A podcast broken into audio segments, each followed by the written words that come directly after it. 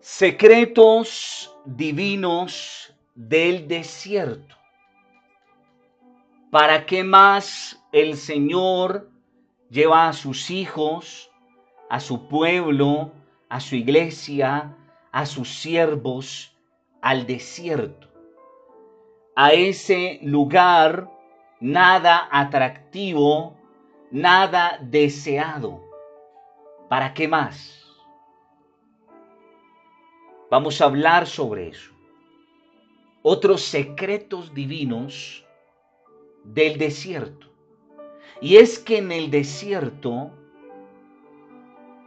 el Señor Dios direcciona a su pueblo. En pocas palabras, en el desierto es donde nosotros experimentamos lo que es la dirección divina no hay mapa, no hay brújula, no hay quien nos guíe humanamente hablando, sino solamente Dios en el desierto. Y entonces dice la palabra de Dios en Isaías 43, 19. He aquí que yo hago cosa nueva. Ojo a eso.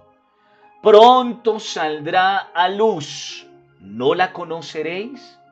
Otra vez, dice el Señor, abriré camino en el desierto y ríos en la soledad. No solo el Señor nos guía en el desierto, sino que en el desierto es donde Dios abre las puertas de bendición. Ojo a eso las puertas de bendición de Dios se abren es en el desierto. No es de sorprendernos que este tiempo de pandemia, este desierto al cual Dios llevó a su pueblo, a su iglesia, a sus hijos, fue para qué? Para en ese desierto guiar a su iglesia a cosas nuevas. Ojo a eso, a cosas nuevas. A puertas abiertas de par en par de crecimiento, bendición y prosperidad en todas las áreas de nuestra vida. ¿A dónde? En el desierto. Pero otro secreto divino es el agua en el desierto. Un lugar árido, seco por naturaleza, es un lugar donde el pueblo de Dios encuentra agua de Dios, agua del cielo. Y quiero recordarte que en el lenguaje bíblico, en el lenguaje de Dios, el agua puede representar varias cosas. El agua representa la palabra de Dios. La palabra de Dios es como agua, dice la Biblia, como ríos de agua viva. Pero también el agua es tipo del Espíritu Santo de Dios. Es tipo del Espíritu Santo de Dios.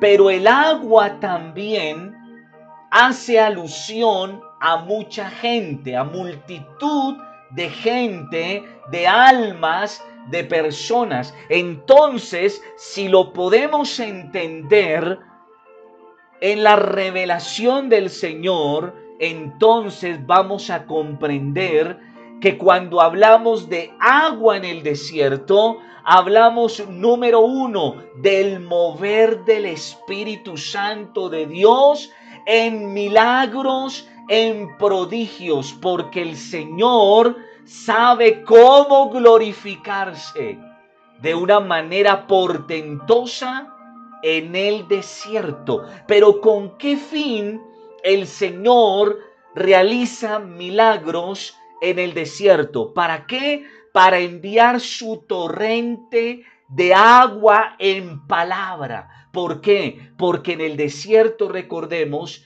la gente está más dispuesta a oír la voz de Dios, la palabra de Dios. Rara la persona que se resista en un momento de adversidad, en un desierto, en alguna área de su vida, y se resista a no atender a la voz de Dios, a la palabra de Dios. Pero atención porque al haber milagros y al haber palabra de Dios, entonces en el desierto vamos a encontrar que el milagro más grande. Y ese milagro se llama la salvación. Y entonces es en el desierto donde podemos ganar muchas almas para Cristo, para el Señor. Entonces hablamos de un mover del Espíritu Santo en milagros, en palabra, pero también en salvación para mucha gente, empezando por nuestras vidas y desde luego por nuestra propia casa. Entonces dice la palabra de Dios en Génesis 16, 7. Y la halló el ángel del Señor junto a una fuente de agua en el desierto, junto a la fuente que está en el camino de Shur. Pero quiero que vayas conmigo a lo que dice la palabra de Dios en Isaías capítulo 35, verso 6. Dice la palabra, entonces el cojo saltará como un ciervo y cantará la lengua del mudo, porque aguas serán cavadas en el desierto y torrentes en la soledad. Entonces, mi hermano, repito, otro, otra razón, otro motivo por el cual Dios nos lleva al desierto es para qué? Para que podamos experimentar su gloria, su mover, sus milagros, para que podamos experimentar en la soledad torrentes de agua de su bendita palabra y podamos ganar muchas almas para Cristo. Pero también otro misterio, otro misterio, otro secreto del desierto son los manantiales en el desierto. Y cuando hablamos de manantiales, desde la idea que te compartí anteriormente, de que el agua puede ser eh, tipo de la palabra de Dios, tipo del Espíritu Santo, tipo de los milagros de Dios, entonces cuando hablamos de manantiales, hablamos de llenura y plenitud del Espíritu Santo, porque una cosa es sentir la voz de Dios. Claro que sí, eso es hermoso. A través de nuestra Biblia, a través de los sueños, a través de alguna predicación, poder experimentar la voz de Dios. Eso es una cosa. Otra cosa son los milagros. ¿Cierto? Esos milagros que hemos estado experimentando durante todo este tiempo y aquellos que nos falta por experimentar. Claro que sí, una cosa es las manifestaciones del Espíritu Santo alrededor de nuestras vidas. Pero otra cosa muy diferente, muy distinta, es la llenura y la plenitud del Espíritu Santo. Esto es lo realmente relevante y lo más importante. Hay creyentes que llevaban años o todavía llevan años teniendo eso, experiencias con el Espíritu Santo. En algún culto, a solas en su intimidad con Dios, pero no han experimentado lo que es la verdadera llenura y la plenitud del Espíritu Santo. ¿Y dónde se logra eso? En el desierto.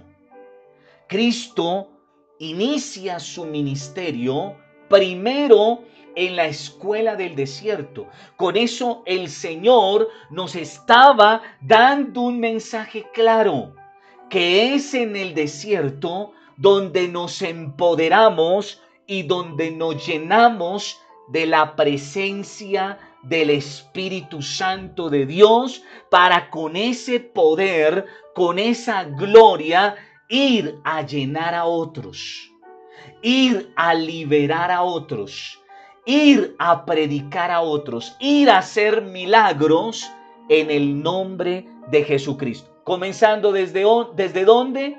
Desde el desierto. Y quiero leerte lo que dice la palabra de Dios en Génesis capítulo 36, verso 24. Génesis 36, 24. Y los hijos de Sibeón fueron Ajá y Aná. Este Aná es el que descubrió manantiales en el desierto cuando apacentaba los asnos de Sibeón, su padre. Donde descubrió los manantiales de agua del Espíritu Santo, de la gloria de Dios, Aná, en el desierto, en el desierto.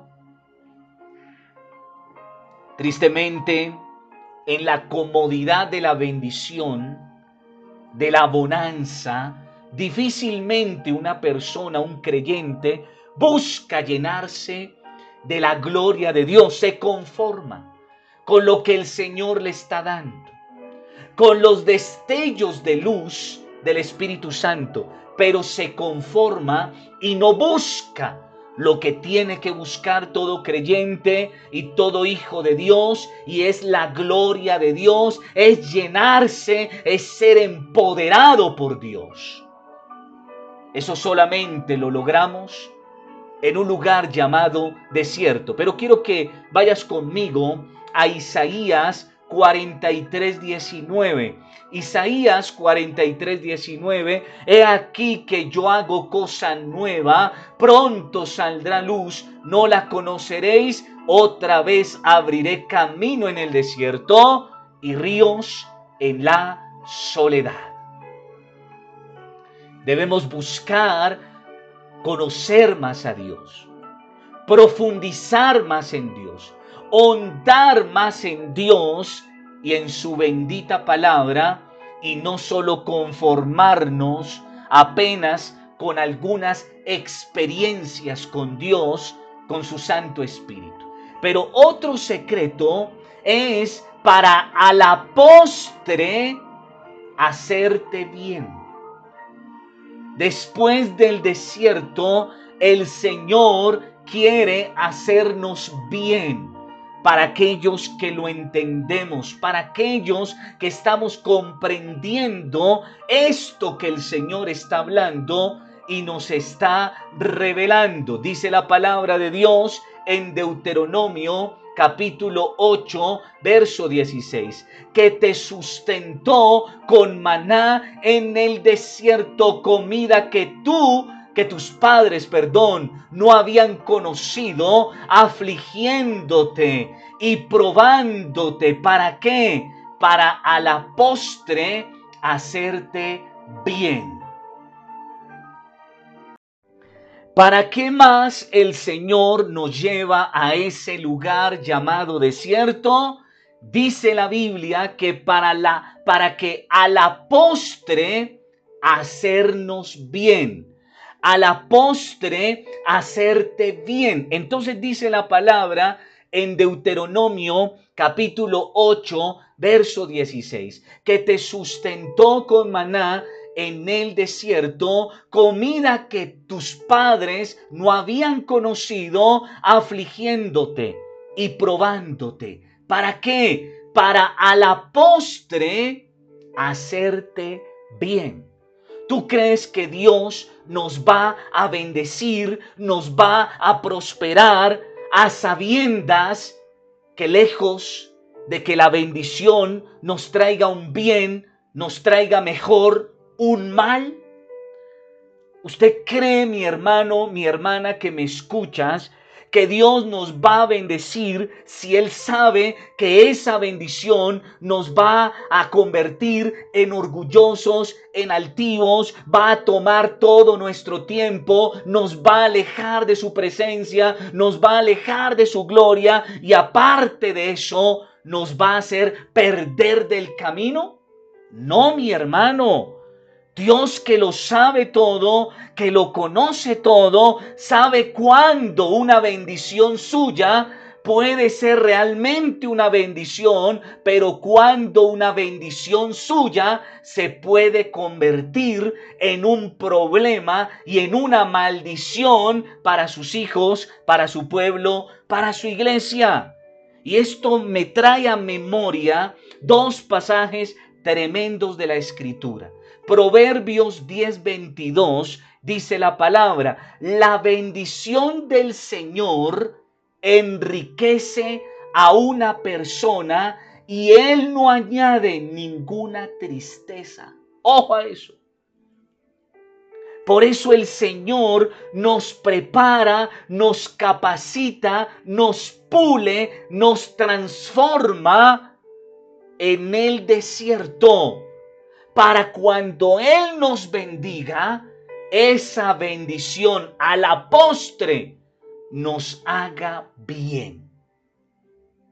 Y Dios es tan tremendo, tan sabio, que muchas veces Él nos permite ver cómo otros creyentes más bien como tibios, poco comprometidos o aún hasta los impíos, nos permite ver cómo prosperan y cómo esa prosperidad, esa bendición los aleja más de Dios, mueren sin Cristo, se condenan para Él mostrarnos, para Él hablarnos de lo que pudiera suceder si nosotros no estando preparados, Él nos bendice.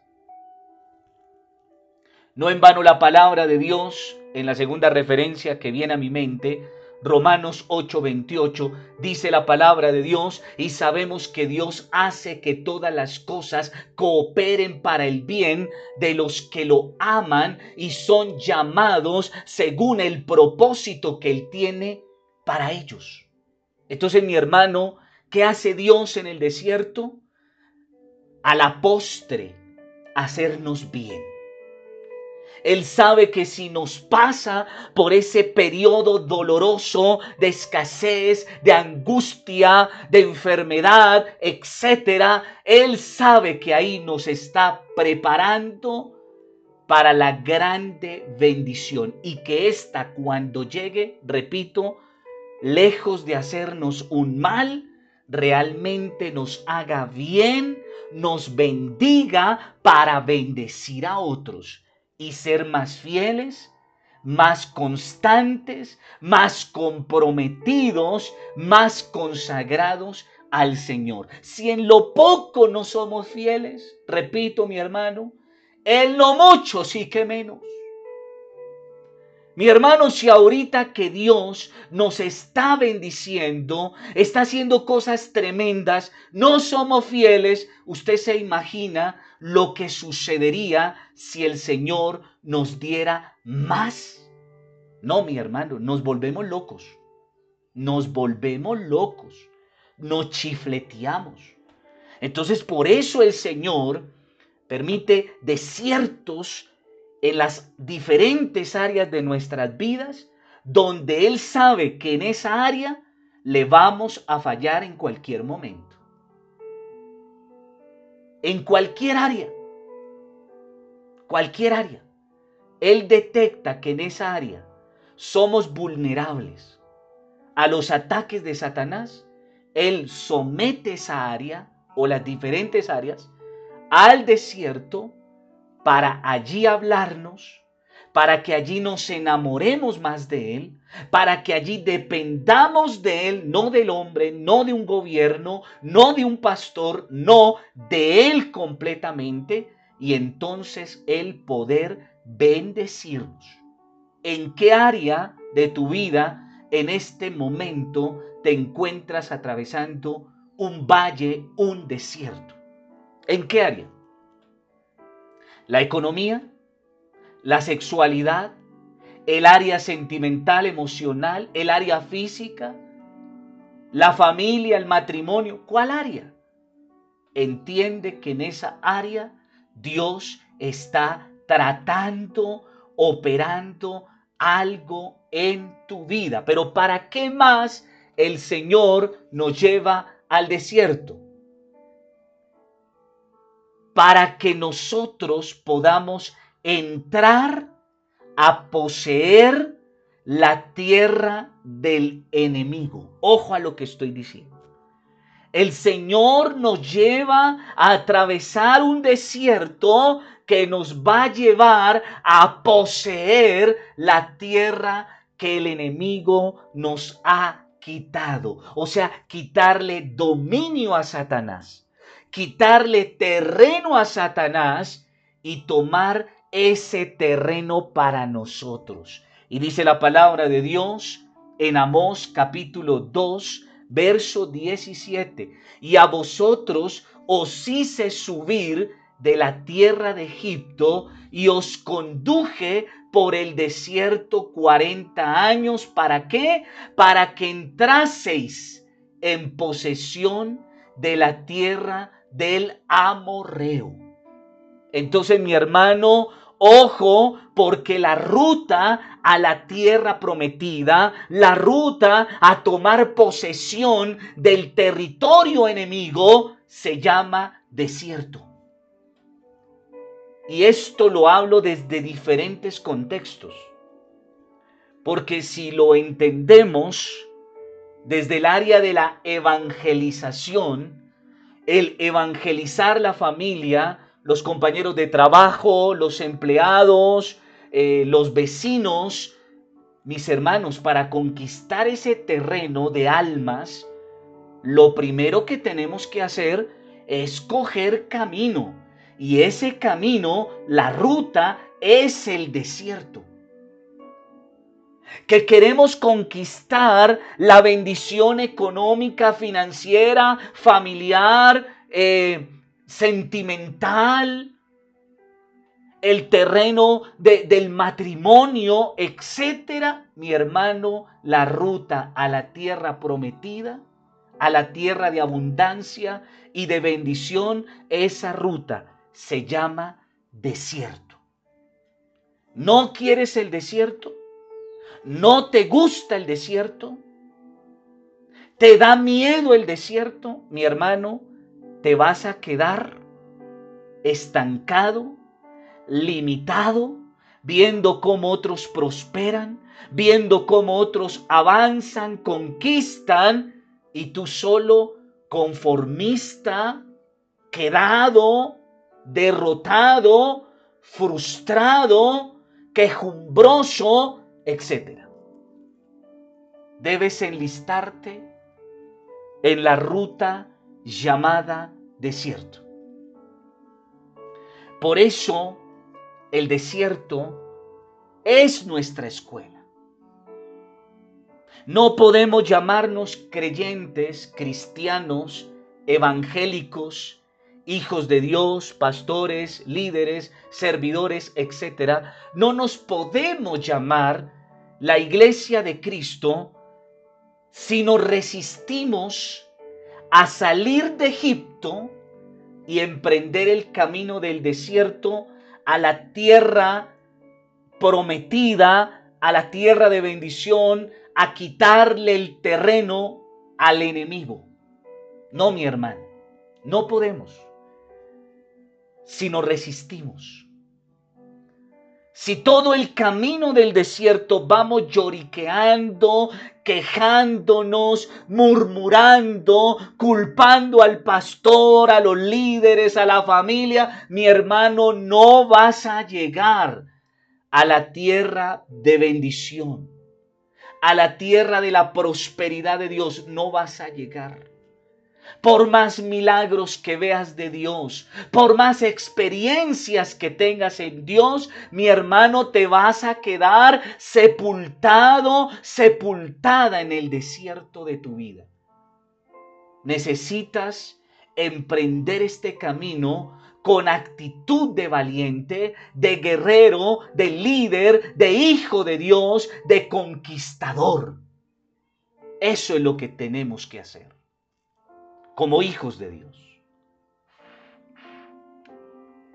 Este desierto es nuestra escuela de formación para ser no lo que queremos ser, sino para ser lo que Dios quiere que seamos, lo que Él planeó antes de que tú y yo naciéramos, lo que Él planeó antes de la fundación del mundo. Y entonces dice la palabra de Dios en Deuteronomio capítulo 32, verso 10. Deuteronomio 32, 10, le halló en tierra de desierto y en yermo de horrible soledad, lo trajo alrededor, lo instruyó, lo guardó como a la niña de sus ojos. ¿Qué hizo Dios con Israel?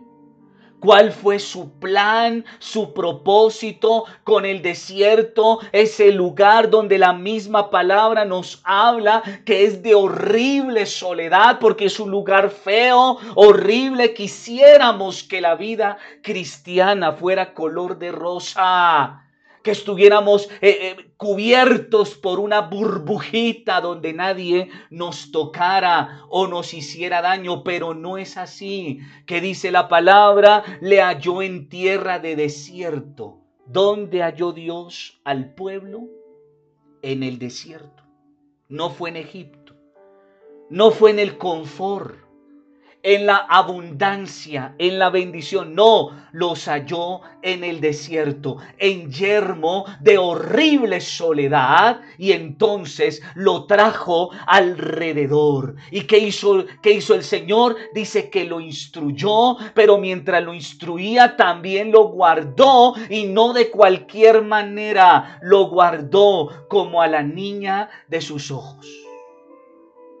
Si alguien te amenaza con picarte un ojo con un lápiz o con algo, ¿tú qué haces? Proteges el ojo, porque el ojo es algo valioso para nosotros. De esa misma forma, como valoramos la vista, el ojo, asimismo el Señor guarda a su pueblo, a sus hijos. ¿En dónde? En el desierto, mientras los forma, mientras los transforma, mientras trata con ellos, mientras los instruye.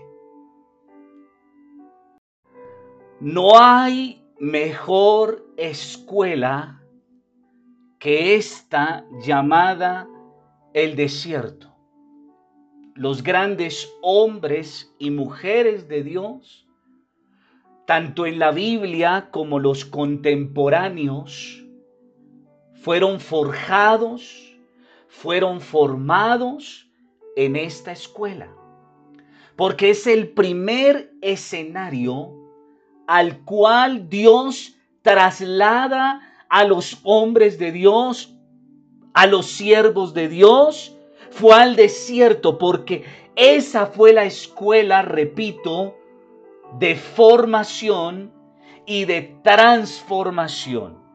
Esa fue su transición.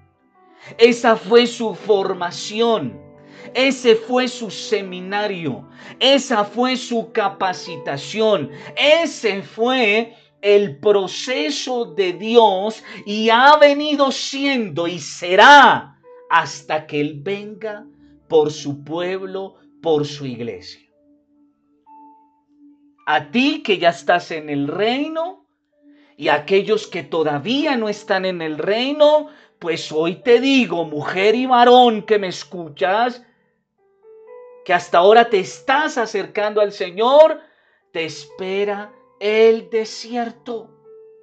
Te espera el desierto después de tu bautismo en el nombre de Jesucristo. No te espera un valle de flores, de césped verdes.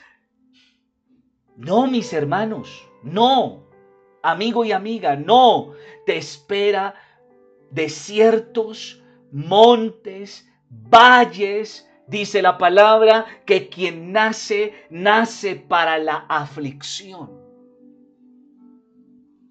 Esas son las cosas raras, extrañas que hace el Señor, pero que tienen un propósito, que tienen un fin de bendición para aquellos que lo entendemos, para aquellos que nos disponemos en ese trato de Dios. Siervos de Dios llevados al desierto, te lo recuerdo. Agar fue alguien que fue llevado al desierto. Aná, varón llevado al desierto. Moisés fue llevado al desierto. Josué fue llevado al desierto. Elías, el gran profeta de Dios, fue llevado al desierto. David, el gran músico, poeta, el hombre conforme al corazón de Dios, fue llevado al desierto. Juan el Bautista, quien fuera el profeta neotestamentario del Nuevo Testamento, fue llevado al desierto. Juan el apóstol fue llevado al desierto. Atención, el mismo Cristo fue llevado al desierto. Pero ¿para qué más nos lleva el Señor al desierto. Mis hermanos, vamos a salir graduados, yo creo que con especialización, con maestría y doctorado en desierto, hermano.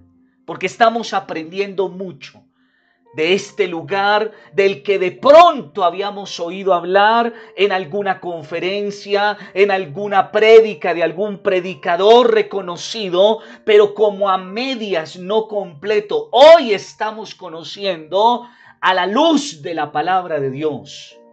¿Cuál es el verdadero propósito de Dios con el desierto? Y atención a lo que sigue porque el desierto el Señor lo permite. Atención para qué. Y voy a hacer una aclaración muy importante. Para conocernos. Y muchos dirán en esta sala de altar, de devocional, pero luego Dios no lo conoce todo. Claro que sí, mi hermano, respuesta asertiva. Claro, mi hermano, Dios conoce todo, no hay nada oculto delante de Él. Dice la palabra que Él escudriña hasta lo más íntimo, lo más reservado del corazón. Eso que tú no le has contado a nadie, que lo llevas ahí tapadito, eso ya lo conoce Dios. Desde mucho antes lo conoce el Señor. Este conocernos no es que Él nos conozca, porque repito, Él ya nos conoce. Es que el desierto es para nosotros conocernos. ¿Cómo así, Yercito? Sí, Señor. Es en el desierto donde conocemos nuestra verdadera condición. Es en el desierto donde nos estrellamos con nuestra verdadera naturaleza, nuestra verdadera identidad, lo que realmente somos. Porque es que es fácil aparentarle al pastor. Es fácil aparentarle a la gente que estamos bien y más si de pronto todo está fluyendo, todo como que va por buen camino, es muy fácil aparentar ser quien realmente no somos. Pero en el desierto, hermano, nos mostramos tal como somos. Empieza a brotar lo que alguna vez yo aprendí como la raíz de amargura. Es allí donde empieza a florecer cosas en nuestras vidas que ni aún nosotros sabíamos que teníamos. Pero atención, porque no solo nos conocemos a nosotros, la gente que nos rodea nos comienza a conocer de verdad quiénes somos en el desierto. Ahí es donde empiezan a brotar las malas actitudes, las malas palabras, Empieza, eh, empezamos, como se dice vulgarmente, a pelar el cobre. Mis hermanos, en este desierto de estos meses, oh Señor, sí que muchos han pelado el cobre y han dejado ver lo que realmente son.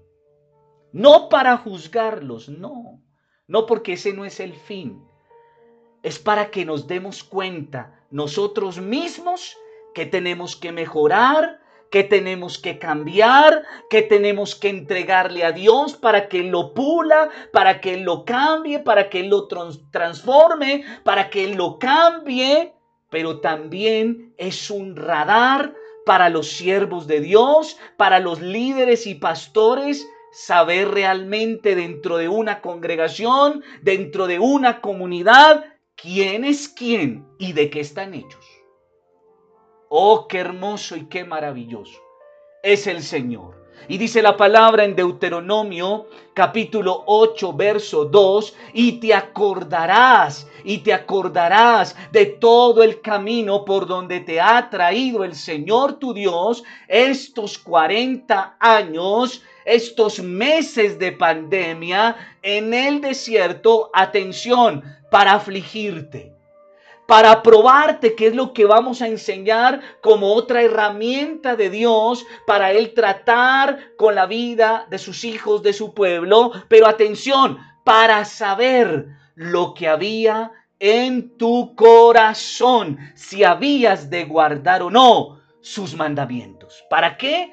Para saber lo que realmente había en tu corazón. ¿Será que Dios no lo sabía? Claro que sí. Quien no lo sabía era el pueblo.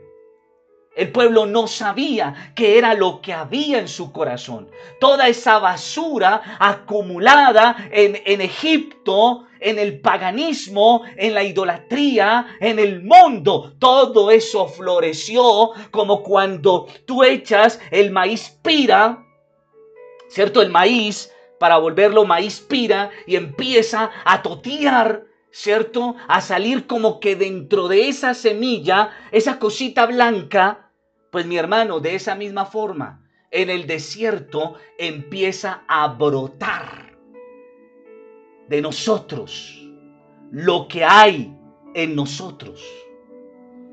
Ahí es donde uno sabe y donde Dios sabe y donde la persona sabe si realmente ha de guardar y cumplir la palabra de Dios o no. No es en la prosperidad.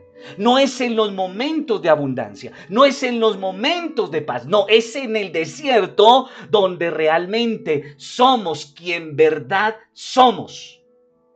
Y si estamos o no dispuestos a obedecer y a guardar la palabra de Dios. Entonces dice la palabra de Dios en Oseas capítulo 13, verso 4 al 6.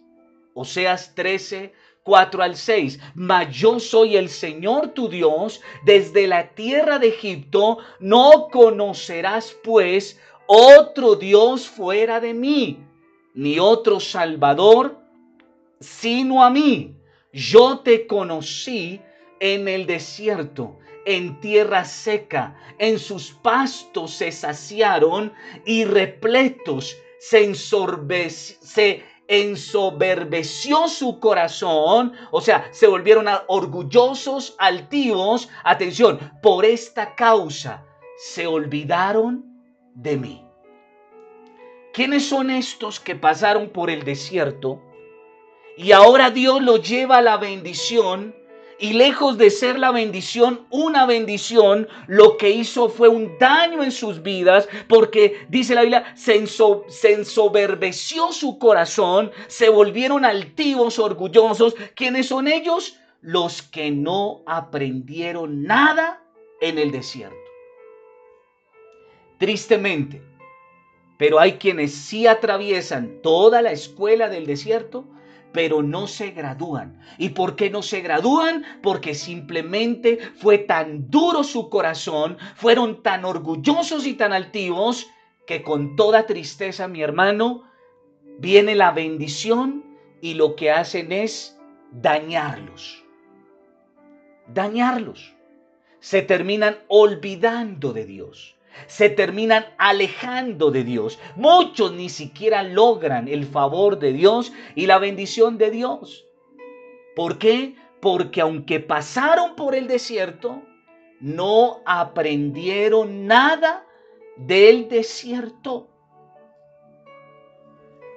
Yo te digo, después de este desierto, nos espera una tierra de abundancia, una tierra de bendición, pero mi hermano y mi hermana, amigo y amiga que me oyes, es necesario que tu transitar por este desierto realmente cumpla el propósito de Dios en tu vida.